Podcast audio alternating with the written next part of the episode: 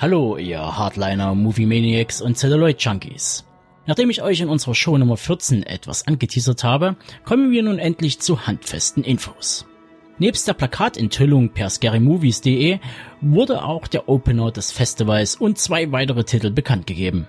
Und diese drei Filme werde ich euch nun etwas ausführlicher vorstellen. Im Eröffnungsfilm I See von Regisseur Adam Randall geht es um die Aufklärung in einem vermissten Fall eines kleinen Jungen. Der örtliche Ermittler Craig Harper hat dabei ordentlich dran zu knabbern. Denn es ist mittlerweile die zweite Vermisstenanzeige innerhalb kürzester Zeit. Und die Art und Weise erinnert ihn an einen 15 Jahre zurückliegenden Fall. Auch privat läuft für ihn alles aus dem Ruder. Da Ehefrau Jackie ihr Fremdgehen offenbarte. Craig steckt zwischen den Fronten.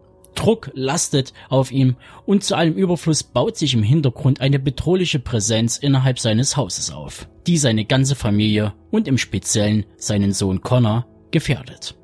Man merkt, dass Regisseur Adam Randall, Level Up, iBoy, an jeder seiner Regiearbeiten wächst, ebenso wie der Stab und die Qualität seiner Filme. Bei ICU reden wir von seinem dritten Langfilm, der sowohl auf dem South by Southwest als auch bei dem Cleveland und dem Edinburgh International Film Festival für positive Resonanzen sorgte. Das lag zum einen am wohl recht ausgeklügelten Drehbuch des Autoren-Debütanten Devin Gray, einige werden ihn als Schauspieler in Produktionen wie 13 Sins oder als Trickster im Arrow-Spin-Off The Flash agieren sehen, und zum anderen liegt es an den Darstellern. Deshalb verpflichtete Randall Helen Hunt, Twister oder besser geht's nicht.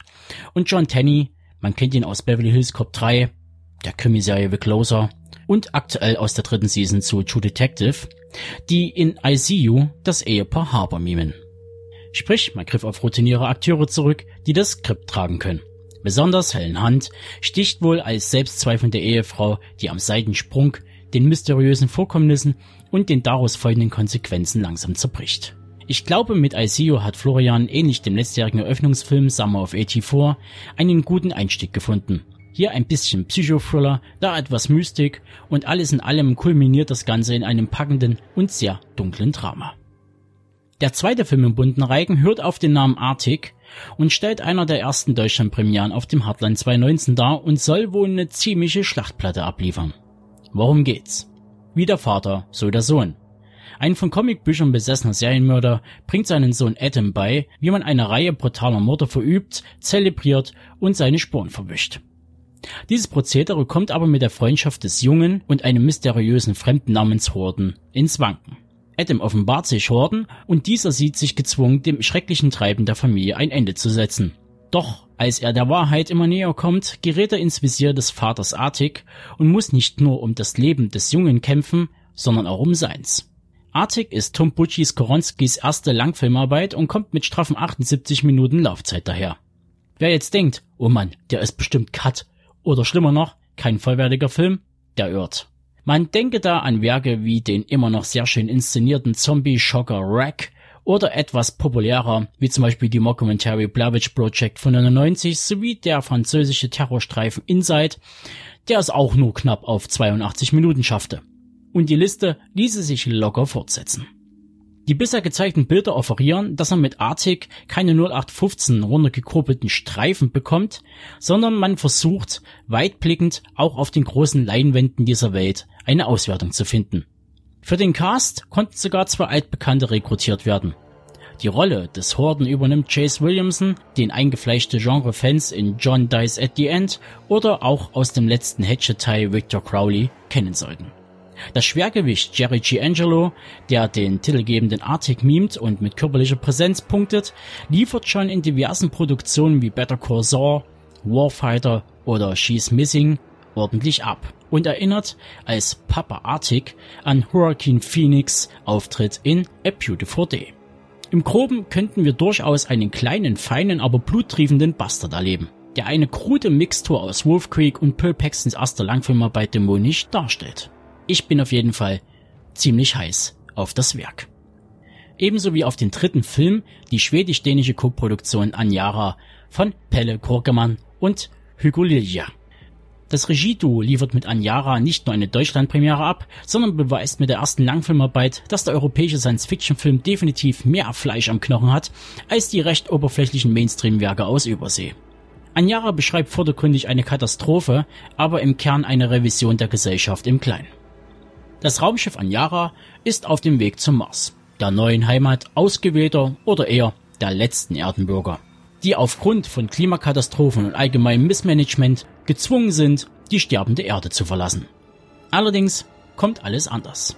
Unerwartete Probleme zwingen Anjara, den Kurs zu wechseln und Captain Chiffon zu veranlassen, um eine tödliche Katastrophe zu verhindern, den gesamten Treibstoff abzuwerfen.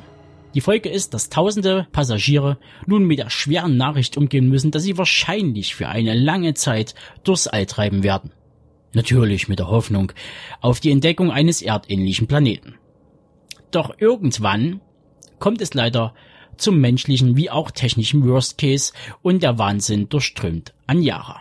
Die einen suchen ihren Trost in Religion, Sex und Philosophie, die anderen in Mord und Totschlag. Anjara beruht auf dem gleichnamigen Versepos aus der Feder des schwedischen Literaturnobelpreisträgers Harry Edmund Martinsen.